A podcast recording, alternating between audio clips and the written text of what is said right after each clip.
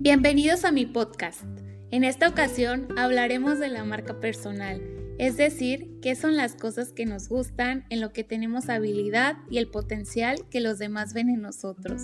Steve Jobs preguntaba qué hace que tu corazón cante, y lo que hace mi corazón cantar es el actuar siempre con valores como la alegría, la amistad, el ser una persona agradecida, el actuar con respeto, el ser responsable y realizar las cosas que me apasionan.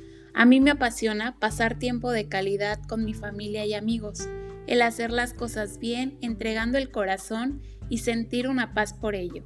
Me gusta compartir experiencias y aprendizajes con los demás y como maestra de educación preescolar me gusta mucho convivir con los niños, aprender con ellos y ayudarlos a reflexionar sobre sus actos y acciones para que ellos construyan su propio aprendizaje.